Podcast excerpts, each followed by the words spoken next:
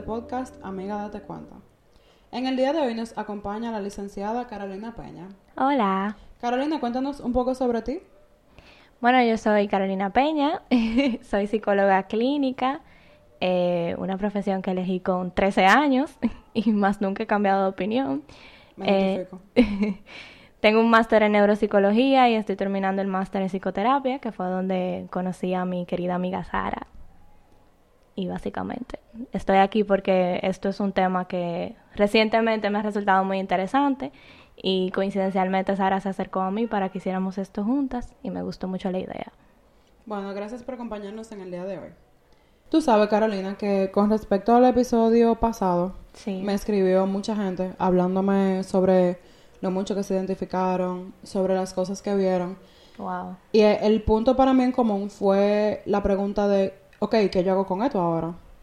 Claro. Y Lo en- identifico y entonces. Ajá, y, y entonces ahora estoy metido en el hoyo. Sí. Y un poquito en continuación, entonces, con, con esa parte, me gustaría que habláramos hoy sobre la recuperación.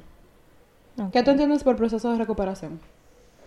Bueno, cuando yo escucho recuperación en el tema del trauma, eh, escucho como varios pasos.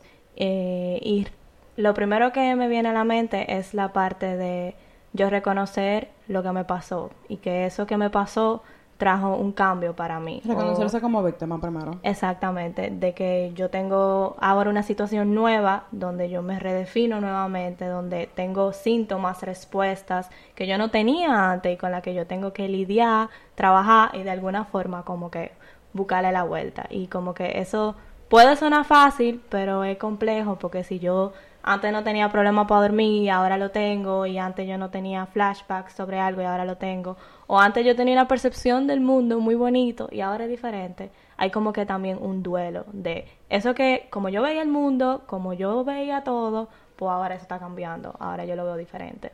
Y a mí me, me parece muy interesante esta parte, que para mí es como la parte crucial, porque ese, ese momento en el que tú te das cuenta que te, como que te llega la luz, Sí, eh, eh, es muy difícil y es muy bonito al mismo tiempo porque la verdad dura pero es liberadora. Y en el momento en el que tú te das cuenta de tu verdad, entonces tú puedes como empezar a trabajar sobre eso. Y es desagradable entonces porque es como abrir una cajita de Pandora que tuvo cerrada por Tú mucho ves tiempo. todo. Y tú lo ves todo. Y no solo eso, sino como esas cosas tuvieron mucho tiempo guardadas bajo llave. Salen como con furia.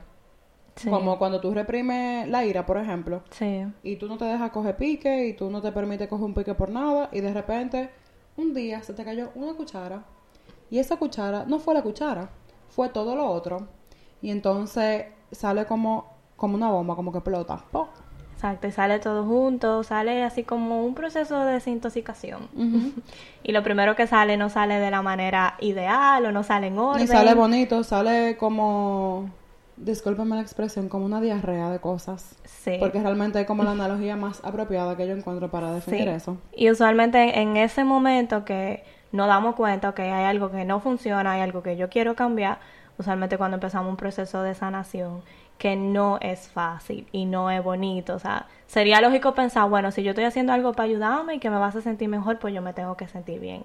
No, o sea, No esto necesariamente, tiene también hay que es, pasar- es una montaña rusa, o sea, Sí. el darte cuenta, como se llama este podcast, eh, también tuve como las partes bonitas, la parte mía que, que yo he estado haciendo toda mi vida y me doy cuenta porque, y me doy cuenta que no me están trayendo resultados o no me están acercando a la persona que yo quiero ser o a las cosas que yo quiero lograr.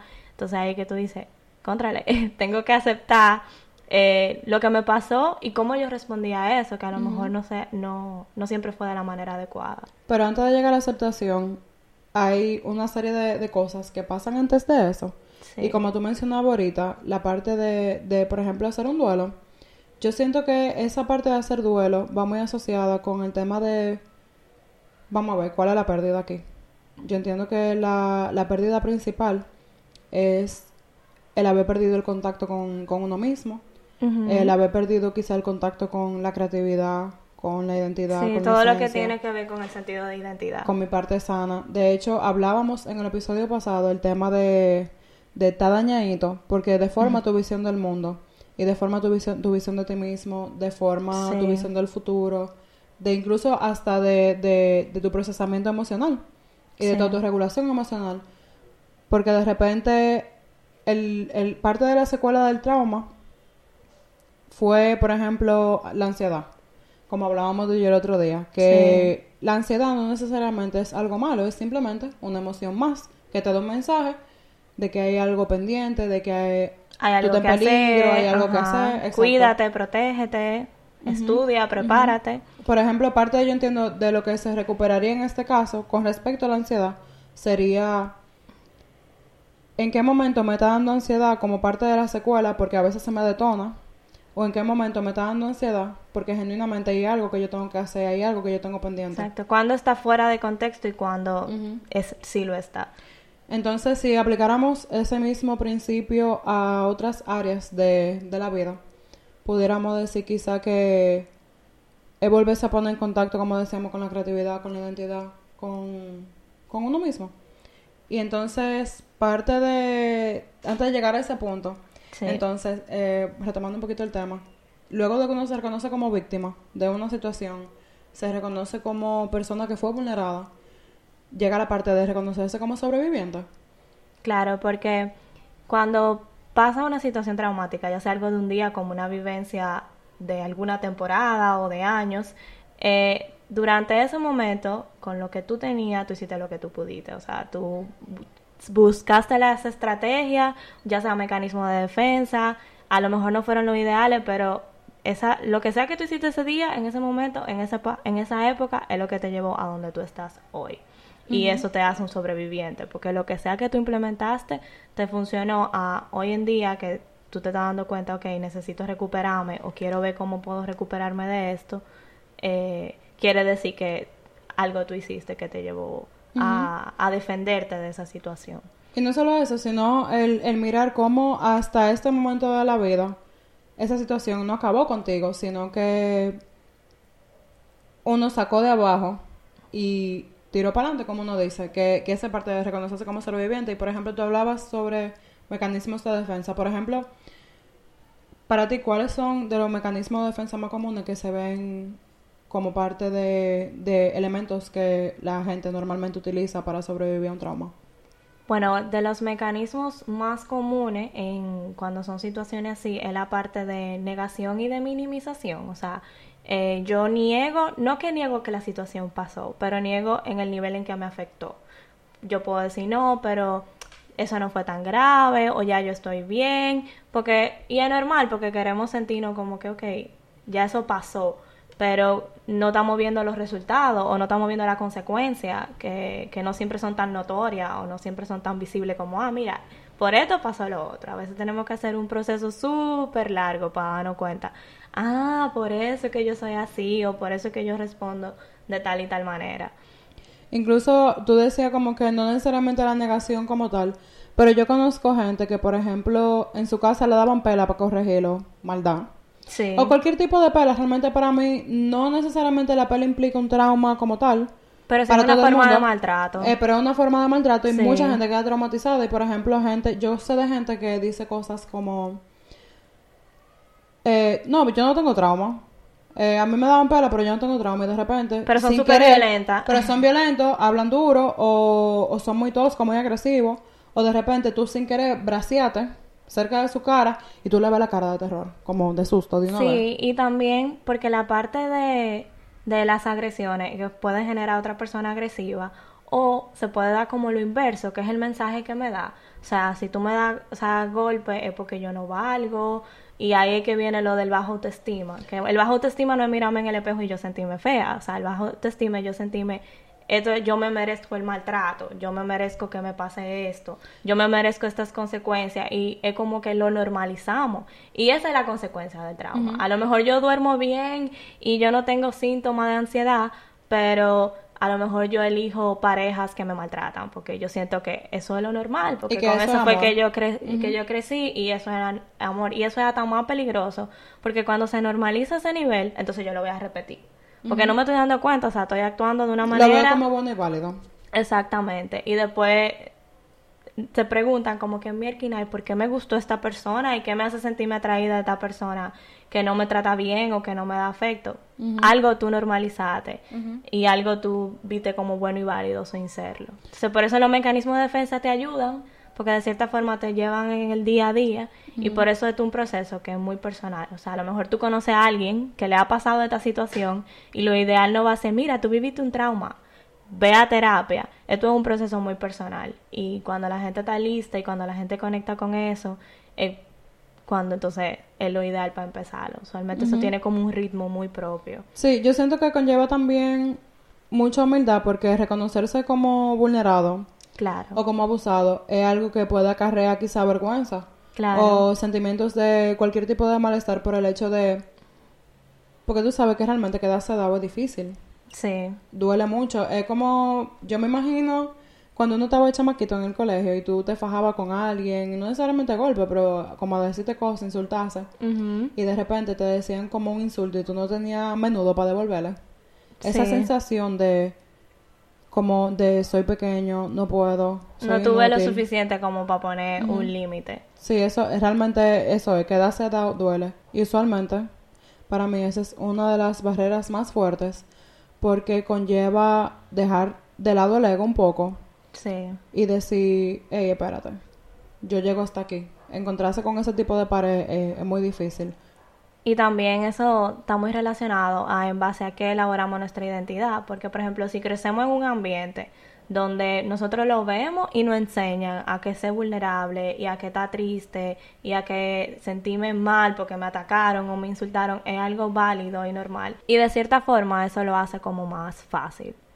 Porque yo tener un ambiente donde eso está normalizado o donde las personas a mi alrededor viven sus emociones como algo natural y yo no tengo que ser siempre fuerte, porque no siempre lo somos, o sea, no siempre tenemos todo eh, en orden como es parte del ser humano. Exactamente. Y estamos acostumbrados, o por lo menos yo crecí viendo, no, que hay que estar feliz, o sea, en las redes sociales, en el ambiente, que hay que estar positivo, etcétera, y hasta cierto punto yo lo veía como, sí, hay que estar así, y eso crea una presión también importante. Siguiendo un poquito con los mecanismos de defensa, otro mecanismo de defensa que yo encuentro que es muy común es el de la evasión, el escape el, a mí me pasó esto, yo no quiero experimentar esto, yo no quiero saber qué se siente esto, me voy. Eh, ahí entra mucho, por ejemplo, el tema del consumo. ¿Consumir qué? Lo que sea. Puede ser comprar, puede ser sustancia, puede ser. Sí, porque es una forma como de tener un placer inmediato y me desconecto de, de la emoción del momento. Pero si parte de ese tema del consumo, eso va a ser tema para otro episodio se lo sabe para después porque ahí también hay, mucho para elaborar. Sí, es un tema muy amplio. Siguiendo un poquito también con los mecanismos de defensa, otro que me llega a la mente así rápidamente es el de que tú mencionabas ahorita, que es la minimización. Sí. Y se ve mucho como el... Ok, sí, me pasó esto, pero no la gran cosa. Que le eh, quitamos como el peso que, realmente, tiene. Sí. Y también, por ejemplo, en la parte de la evitación entra como el evitar vivencias o evitar relaciones, porque parte de lo que se corrompe o se rompe eh, un poco en el trauma es el sentido de confianza. Y es la confianza en el mundo, la confianza en las personas, en las relaciones, todo dependiendo de dónde haya venido el trauma y la confianza en, mí mismo también. Que para mí yo creo que sería como la primera, porque si yo confío en mí. Claro. Tú sabes, el, el primer mundo del interior. Sí. Por ponerlo de alguna forma. Luego de, que uno pase, eh, de que uno pasa, perdón, esas etapas de reconocerse como víctima, reconocerse como sobreviviente. Reconocer los mecanismos de defensa que hemos estado utilizando y que de cierta forma me han funcionado, porque a veces los mecanismos de defensa se tienden a ver como algo malo, pero no necesariamente porque eso me trajo hasta aquí y de cierta forma era lo que necesitaba hacer. Y tienen su función realmente, que, que es protegerte de algo. Y en el momento te sirvió, pero en el presente, en el aquí y el ahora, que realmente es lo que más se trabaja, sobre todo con la elaboración de la narración del trauma, que vamos a hablar un poquito más adelante sobre eso, eh, es ver que no me funciona ya pues quizá de repente mi trauma es que en mi casa peleaba mucho. Sí. Y mi manera de yo resolver con eso o de lidiar con eso era yéndome a casa de un amigo o aislándome en mi habitación y poniéndome el audífono y poniendo música a todo lo que da. O consumir algún tipo de sustancia. O cuando me llegue, cada vez que me acordara de eso y me llegara esa sensación desagradable, tú sabes, como de no quiero estar aquí. Comer, la comida, por ejemplo, también eh, es un consumo fuerte. Claro, y es posible que en ese momento ese era el mecanismo que mejor te funcionaba, pero de repente tú te ves en tú teniendo tu familia o tú teniendo tu relación y tú te das cuenta que tú no te quieres ir del conflicto y que tú puedes hacerle frente y no, espérate, yo tengo que hablarlo o, o, yo tengo una posición diferente de, mayor autoridad aquí donde, ok, o, o, ya le afecta a mi pareja y esta persona tiene una disposición diferente. Porque eso es lo que pasa del trauma, que repetimos o sea, lo que vivimos una vez y vemos todo como con el mismo lente, como si estuviera siempre pasando lo mismo. Y eso es parte de la recuperación, como que yo me doy cuenta que este contexto es diferente y que esta relación es diferente y que yo puedo tener otros resultados. Y ahí es como... Recuperar el contacto con la realidad, el contacto con el exacto, presente. Y sobre todo el reconocer que quizás esos patrones ya no me funcionan en el aquí y en el ahora. Porque de repente, como tú mencionabas ese caso de, de, de situaciones con la pareja, de repente mi pareja es comprensiva y yo puedo hablar con él o con ella. Exactamente. Y expresarle cómo yo me siento y en un contexto seguro y me van a comprender. Exactamente. Y puede que esta persona, a lo mejor la situación traumática vino de una relación donde esta persona no me generaba confianza porque era muy cambiante. Y pero esta persona, siendo todo lo contrario, siendo muy diferente, me suben los niveles de, confianza, como que me sube la sensación de estabilidad, la sensación de seguridad, que es algo que es vital para hacer la parte de recuperación. O sea, si tú empiezas un proceso terapéutico, tú tienes que sentirte en confianza. O sea, lo que sea, que, o sea, la parte base y la zapata de recuperación en trauma es el sentido de confianza. Después de que tú tienes eso, entonces ya tú puedes empezar a acceder a qué fue lo que me pasó, qué fue lo, cuál fue la vivencia. Que en este caso, eso es lo que se llama la elaboración de, narración, de la narración del trauma. Y es elaborar una historia de, de cronológicamente qué fue lo que me pasó y en el aquí y en, el ahora, cómo yo me siento cuando recuerdo eso, qué emociones yo recuerdo haber sentido en ese entonces. Exacto. Y para yo poder acceder a eso, yo tengo que sentirme segura, sentirme que la persona que está conmigo o quienes sean que estén en mi contexto y no solo eso, y no solo eso, sino también que en orden para recuperarse como tal, debe de ser en un contexto seguro, porque si no, esa es revivir ese trauma en otro tipo de contexto que no sea seguro. Puede, ser, retraumatizante. Sí, y, y, puede ser incluso hasta una confirmación de, ah, pues yo tenía razón, es verdad que esto es así. Si mi mensaje del trauma es que yo soy un inútil, y por alguna razón, en el contexto en el que yo lo reviví, no solamente me remarcaron ese mensaje de nuevo, sino que también hay otro y puede ser, qué sé yo, que el mundo es un lugar inseguro, que yo no puedo confiar en la gente. Exactamente, mira, te voy a poner un ejemplo.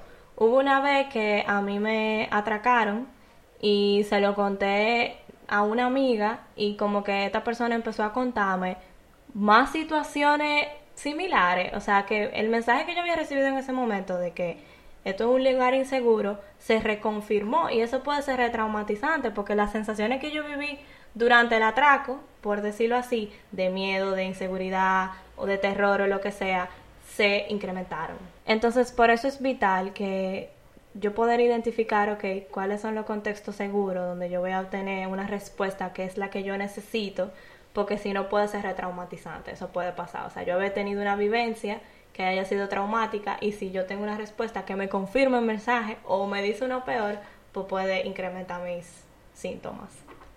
Y por eso, por ejemplo, yo entiendo que también es tan importante eh, la red de apoyo con la que se cuenta al momento de pasar ese proceso. Claro. Fuera de, de, de la relación terapéutica con el terapeuta o con los terapeutas en caso de que se haya referido a terapia grupal. También los amigos, la familia, eh, tener a alguien de confianza que quizá no haya pasado por la situación, pero alguien que sea comprensivo y con quien uno se sienta cómodo. Y te lo digo porque, por ejemplo, muchas veces los amigos, uno, uno busca en, en un amigo como un terapeuta. Y, se, le va la guagua de que los amigos son amigos y que tienen su propio repertorio de, de patrones, su propio repertorio de emociones. Claro. Y que al final son amigos, no terapeutas.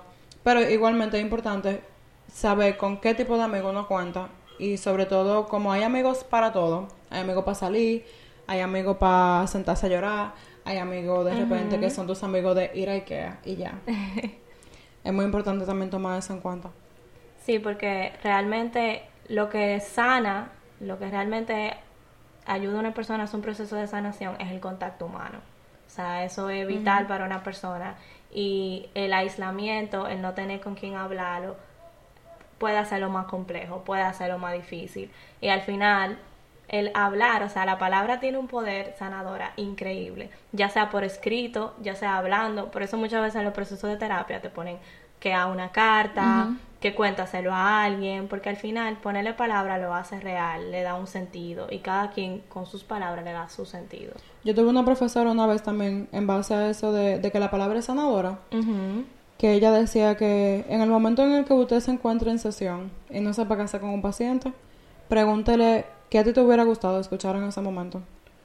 O qué cosas te hubiera gustado recibir, por ejemplo, en tu casa y que quizá tú no recibiste por X o por Y, porque la vida es lo que es y no lo que uno quisiera. Sí. Y me parece muy puntual, sobre todo porque ayuda mucho, sobre todo yo siento que esa pregunta ayuda mucho a ponerse en contacto con mis necesidades, con lo que yo quiero, que yo necesito. Entonces, luego de, de que se hace esa, elabora, esa elaboración, se llega a la parte que para mí es como la parte más más challenging de toda la situación, la parte más embromona, por ponerlo de alguna forma, que es celebrar la vida. Y es porque luego de una experiencia traumática, sobre todo si fue algo que ocurrió muy temprano en la vida, de repente la vida se, se moldea en base a esa experiencia y no en base quizá a, a, las partes chulas que también tiene la vida, que como parte del mismo proceso de recuperación, de volver a reconectarse, como mencionábamos ahorita, con la creatividad, con, con la alegría de estar vivo.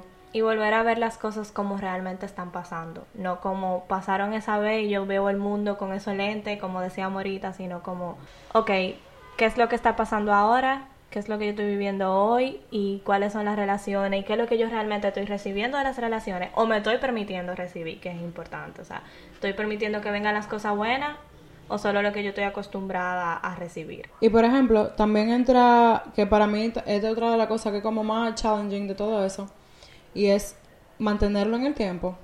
Luego de que se logra integrar nuevos patrones o de que se logra armar nuevos patrones, eh, de conducta que sean que te permitan adaptarte mejor a tu medio, a veces el cerebro te puede hacer una mala jugada de volver para atrás. Y, y tú, ves, tú, por eso hablábamos ahorita de que el proceso de recuperación es como una montaña rusa. De que tú subes, tú bajas, tú subes, tú bajas. Y porque tú siempre vas a estar como intentando volver a tus viejos patrones, porque esa es tu zona de confort. Sí, y te bajas la para atrás, porque eso es así. Eh, pero de nuevo, también es la vida. La vida también sube y baja. Y es como aprender a fluir con eso. Aprender a fluir entre el doy para atrás y doy para adelante. Y entre el hoy estoy bien, mañana quizá no estoy tan bien, porque al final eso es parte de, de, la vida, es parte de ser un ser humano, que eso es lo que se recupera, la humanidad. Esa, esa era la palabra que yo estaba buscando ahorita. Lo que se recupera no es solamente eh, la felicidad y la alegría, la felicidad entre comillas, porque realmente la felicidad se construye, no es una emoción como tal. La alegría es como la, más apropiada. Pero también es, como recuperar la noción de yo soy un ser humano y yo tengo emociones. Y la vida me da duro a veces, a veces me sonríe, a veces me da una patada. Y sobre todo que no es un proceso lineal. Y por eso algunos días tú vas a sentir todo súper bien, que tu proceso va bien, que tú estás haciendo todo por las rayitas. Y hay otro día que tú dices, wow, hice todo como como, como cuando empecé. Y eso también es parte de, porque es, normal, porque al final, extrañamente, aunque nuestra zona de confort sea hacernos muchísimo daño, es nuestra zona de confort, porque... Y siempre nos baja la para atrás. Exactamente.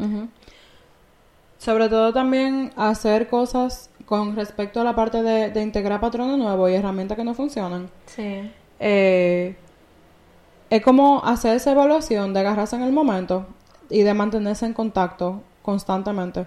Por eso que es un reto también. De, de repente yo me siento de cierta forma, pero ¿qué tan de acuerdo a la realidad va esto en el sentido de que las emociones te dan un mensaje de, de cómo tú percibes el mundo? Entonces de repente yo me siento de qué forma y qué tan realista es eso.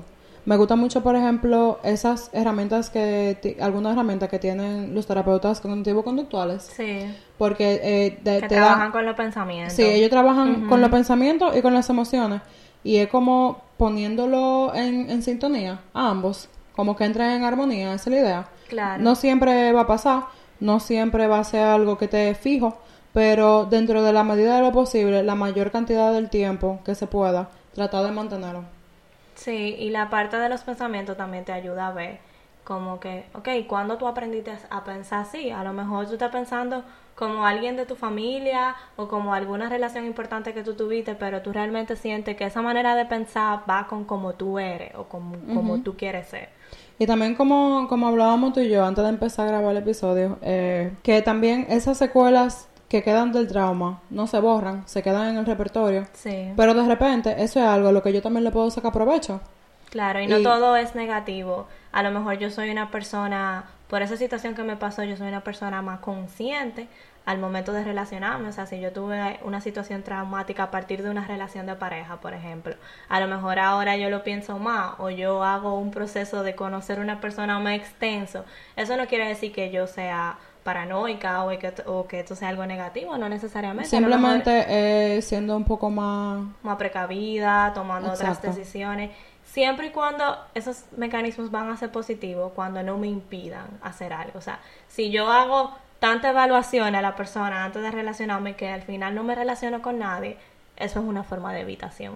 Y eso es una forma donde estoy poniendo un mecanismo de defensa fuera de contexto. Ahora, si yo lo hago porque ya yo salí de una relación X y yo vi patrones que no los quiero repetir y simplemente yo estoy ya tú lo identificas más rápido, porque Exacto. tú dices, estos patrones lo Yo fulano esto antes. en tal momento, eh, no. Y eso está bien, porque eso quiere decir como que ya ahora esa situación te deja un aprendizaje y te deja otras herramientas para tú detectar lo que no te gusta. Es como de una forma u otra recuperar el control de mi vida en el sentido de yo no puedo controlar lo que a mí me pasa. Yo no puedo controlar quizá cómo yo me siento ante ciertas cosas como parte de, la secuela del mismo trauma, pero mi respuesta a eso yo sí lo puedo controlar. El futuro que yo quiero construir, eso sí yo lo puedo controlar. Cómo yo reacciono ante ciertas cosas, ante ciertas situaciones, eso yo lo puedo controlar. Claro, la respuesta que viene de mí. Y aún ese control también se da despacio, se da el paso, o sea, empezamos parte por parte. A veces uno quiere, y, y- identificándome como paciente ahora mismo, en Sí. proceso de recuperación yo también, a veces uno quiere como, como tener un deadline, Sí. como una fecha límite de, ok, para tal fecha yo voy a tener todo resuelto, y realmente no es así, Ujú. porque que realmente las emociones toman su tiempo propio, no el que uno Claro. quisiera, para procesarse.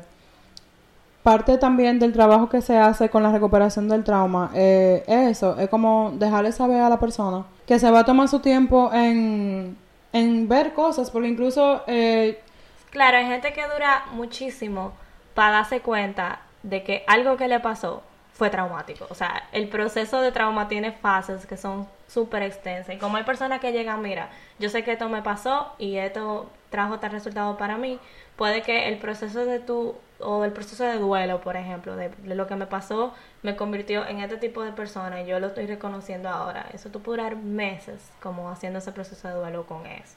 Como por ejemplo el, el tema de, de que cada quien al final del día es diferente y de la misma manera, cada quien procesa las cosas de manera diferente. No hay dos traumas que sean iguales. Porque incluso, por ejemplo, Sí, dentro de... Por poner un, exacto, por personal. sí, y por poner algún ejemplo, eh, mujeres que son víctimas de abuso intrafamiliar. Se ve muy distinto para uno como para otra, porque también ambas cargan con una historia de vida.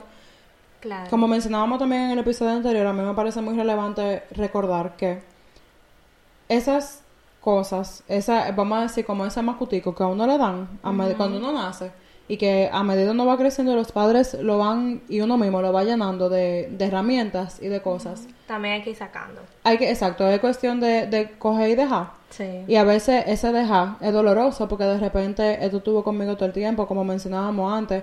Yo escuchaba gente decir como que... "Ay, pero parte que de la regalo". identidad. Sí, es que es un regalo que me hicieron mis padres. O sea, De repente yo entiendo que el mundo eh, de la vida es una tristeza constante, pero no necesariamente porque me haya pasado nada, sino porque de repente mi papá era así o mi mamá era así.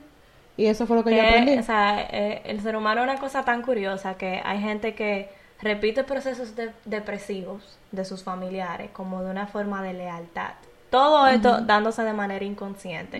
Y porque la manera de ver el mundo de mis padres, yo la internalicé de manera tal que lo veo así y repito un, un proceso completamente sin, sin ser mío. Y en este, y en este pedazo sería como recuperar la conciencia con respecto a las cosas. Eh, quizá hemos repetido un poquito algunas cosas eh, en cuanto a lo que se recupera y lo que no. Pero Sí, yo eso es porque son muy importantes. Sí, es porque son muy importantes y sobre todo porque yo creo que yo particularmente yo no puedo especificar demasiado con respecto a eso porque eso es ahora que uno habla de eso, pero en el momento que uno se ve dentro del hoyo, a uno se le olvida. Claro. Y- incluso va a pasar, puede pasar mucho en el proceso de recuperación y algo que particularmente a mí me pasa todo el tiempo. sí. Y es que tengo como mis momentos de lucidez. De que, oh, de repente me doy cuenta de algo, pero como que el cerebro vuelve y me hace la mala jugada y vuelvo para atrás. Y, y esa iluminación así, súper guau que yo tuve, de repente se me fue la guagua y ya yo no la tengo.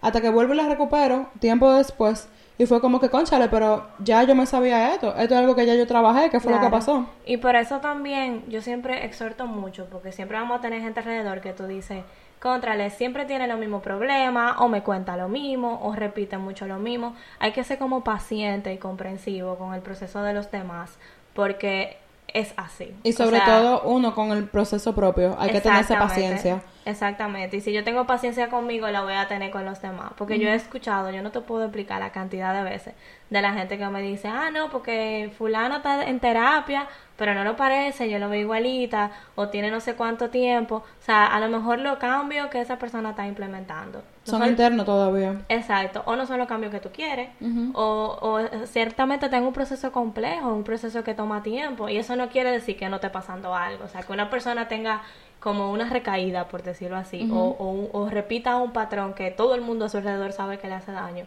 no quiere decir que, que no esté pasando un cambio, porque a lo mejor yo repito, pero yo estoy más consciente, o yo salgo antes de la situación. Entonces hay que ser como muy, muy paciente y siempre como que estar presentes ahí, porque al final el aislamiento hace más daño. Totalmente de acuerdo. Y si lo fuéramos a aplicar a uno mismo, si fuera, por ejemplo, yo hablar de mí, Sí, es como empezar a verse a uno mismo como si uno fuera su propio hijo. Y por eso tú, eh, se, se escucha mucho terapeuta ahora hablando de, de reparenting, la reparentalización, sí, sí. que no es nada más que empezar a integrar y a ponerse límites y a integrar cosas que Y yo Es velar si por fuera- mis necesidades. Sí, velar O sea, por- Yo veo qué es lo que yo necesito Ajá. y si yo no lo Como si- por X motivo, pues yo empiezo a darme. O a buscar las herramientas o las relaciones donde yo puedo obtener eso. como si yo fuera mi propia mamá o mi propio papá. Exacto. Porque al final es eso. eh, y parte de- del proceso de, de volverse adulto es eso. Sí, exacto. Es, es Volverse crecer. su propio padre, crecer. O sea, crecer es como si uno tomar esas cosas que nos, nos dieron los padres y como integrarlas y empezar a actuar sobre eso y de repente ya no mames que tienen que venir a decirme que limpie el cuarto. Soy yo que voy sola porque a mí me gusta tener mi cuarto limpio. Exacto, o porque me gusta tenerlo de esta forma, porque así es que yo soy o esto va conmigo. Entonces, por otra parte, están los límites, que usualmente por ahí empezamos como a decir que no a cosas que ya yo estoy viendo lo que no me funciona, ya yo estoy viendo cuáles son las cosas que yo necesito, entonces yo empiezo a poner límites. Y los límites no es solamente decirle que no a la gente, los límites es también yo decirle que no a las cosas que ya no me funcionan. Decirme no a mí mismo. Exactamente. Eh, decirle que no a, a los patrones viejos que ya no me sirven para nada y ya para poder empezar a decirle que sí a otras cosas. Y esto es parte, esto es vital en cualquier proceso de, de sanación, de recuperación. Saber dónde no hay límite, dónde yo quiero y yo necesito ponerlos. O dónde están que no van ahí y hay que ponerlo en otro sitio porque de repente yo no me permito disfrutar las cosas chulas que tiene la vida. Exacto, exactamente, porque yo he aprendido que el mundo es muy peligroso y yo no puedo hacer nada o que puede pasar algo malo en cualquier momento y de repente estoy poniéndome un límite que me está bueno, limitando, eh, estoy repitiendo la, la palabra. Valga la redundancia. Valga la redundancia, pero que a lo mejor me está limitando de una manera que me impide vivir la vida, que era algo de lo que tú mencionabas ahorita, que al final vivir la vida suena como muy bonito y muy fácil, pero hay muchas personas que Realmente le cuesta. que vivir la vida, salir a hacer las cosas es difícil, es un proceso. Y ya a modo de cierre, hay algunas cosas que a mí me gustaría recoger. No sé, Carolina, si cuando yo termine hay algo también que tú quisieras agregar. Pero yo creo que de las cosas más relevantes a resaltar sería que recordar que la recuperación no se ve de cierta forma. La recuperación se ve de distintas maneras para todo el mundo. Cada caso es único. Esto es muy individual. Es muy individual. No es un destino al que se llega, ni como algo que marca en el bucket list, como que, ah, ya me recuperé. No, o sea, es, es un proceso, es un viaje. Sí. Es algo continuo que se da todo el tiempo, porque de repente uno empieza el, el proceso de recuperación y dice, ah, bueno, yo quiero recuperarme de esto y de esto. Y luego que eso está hecho, aparece algo más. Sí. Y aparece algo más. Y aparece algo más. Eh, Se van abriendo otras cosas. Usualmente ocurre de manera desorganizada y es impredecible. Uno no sabe qué es lo próximo que se le va a ocurrir, uno no sabe qué es lo próximo que uno va a trabajar, o de repente yo estaba reprimiendo algo y yo no lo sabía y me salió. Y no, no hay un orden de que, bueno, primero voy a trabajar esto y después lo otro. O sea, se van viendo las necesidades. Puede que al, al principio yo diga, bueno, yo entiendo que es una prioridad y de repente yo vea que no, que no es por ahí que va la cosa. Otra de las cosas que me gustaría también resaltar es que la recuperación es algo a lo que siempre tenemos acceso y podemos acceder, ya que está muy relacionado, como mencionábamos anteriormente, con recuperar el control de lo que podemos hacer y soltar el control de lo que no podemos controlar. Exactamente. Y aún habiendo tenido recaídas, o sea, podemos, bueno, hoy tuve un día malo, hoy no hice nada por mí, pues puedo mañana perfectamente levantarme y hacer todo, todo lo saludable. Y eso es parte del proceso. y Sí, eso es otra cosa. eh, una cosa no te quita la otra. Sí, esperar la recaída, definitivamente. Sí. Eh, es algo que, que puede pasar mucho, puede pasar poco, pero 100% garantizado va a pasar. Porque Sí. eso es así en lo que uno se acostumbra a integrar esas cosas. No hay como una manera específica que le funcione a todo el mundo, porque como mencionábamos anteriormente, cada caso es único. Usualmente la recuperación viene acompañada de retos y de sensaciones de incomodidad, por lo mismo de que te saca de tu zona de confort. Claro. No van a ser ni uno ni dos los momentos de crisis. Vendrán muchos, pero precisamente por eso mismo, porque como se pone uno en contacto con tantas cosas, Y, es importante uno escuchar como el ritmo de, de uno mismo, porque a veces tú puedes encontrarte con una persona que, que tenga otro ritmo y tú dices, mira, yo voy muy lenta o mi proceso está, está siendo diferente, a lo mejor tú estás respondiendo a lo que tú necesitas o a lo que tú puedes aguantar, porque es como paso por paso. También que re- recordar que puede coexistir en conjunto con la alegría, la conexión, la presencia. Y de hecho eso es lo que se busca también integrar, porque muchas veces eh, esas son de las primeras cosas que se pierden. Para mí, de manera vital, recordar que esto es algo que no hay que demostrarle a nadie, que esto yo no lo hago para que mi mamá vea, ni para que mi papá vea, ni para que fulanito vea, es algo para mí, es algo Sí, personal. algo muy propio. Eh, el tema de recuperarse no, no es una foto para subirla a Instagram. Es más como el como ese libro de cosas que uno tiene guardado y como ese libro que para mí es tan personal que yo ni lo presto. O esa cancioncita que siempre me toca y que por eso yo no la comparto con nadie. Sí. Para mí es como un poquito más eso. Es una experiencia interna que aparte de ser personal y única, también se ven los resultados de manera externa, usualmente, aunque uno no lo note. Sí. A mí, por ejemplo, me pasó que luego de tener ya un tiempo en ese proceso, la mamá de una amiga me decía, de que, pero es que yo te veo tan diferente, yo te veo como más Sí, centradita, te veo más, como que hasta la piel se te, te ve como radiante, como que, no sé, como que te ve más tú. Sí, y, y a veces es más fácil porque cuando uno está ahí en esa lista de recuperación de todas las cosas que tengo que trabajar, uno se pone como autoexigente o, o muy a la expectativa y muchas veces tú estás teniendo cambios eh, y para lo, siempre es más fácil ver las cosas en los demás. Por eso a veces es importante hasta tú preguntar a tus amigos como que qué tú piensas, qué tú ves de mí, o sea, o, o en qué tú entiendes que yo estoy como... Sí, esa es parte como del acompañamiento. Eh, pero también un poquito en relación a eso, también es bueno recordar que es un proceso en el cual muchas veces nos vamos a encontrar solos. Eh, porque de repente mis emociones son mías. Eso es algo tan íntimo que lo proceso yo y que no siempre me va a acompañar un amigo. Y qué bueno que es así, porque esa es como parte de la experiencia de la misma recuperación, de recuperar la conexión conmigo misma. Y de repente ya yo aprendo yo solita a regularme. Y si yo con un pique, ya yo tengo que llamarte a ti para Y decirte... a crear mis herramientas para yo misma como Así mismo como, como uno sacó de abajo en el momento crítico. Sí, Así mismo uno aprende a sacar de abajo en este proceso.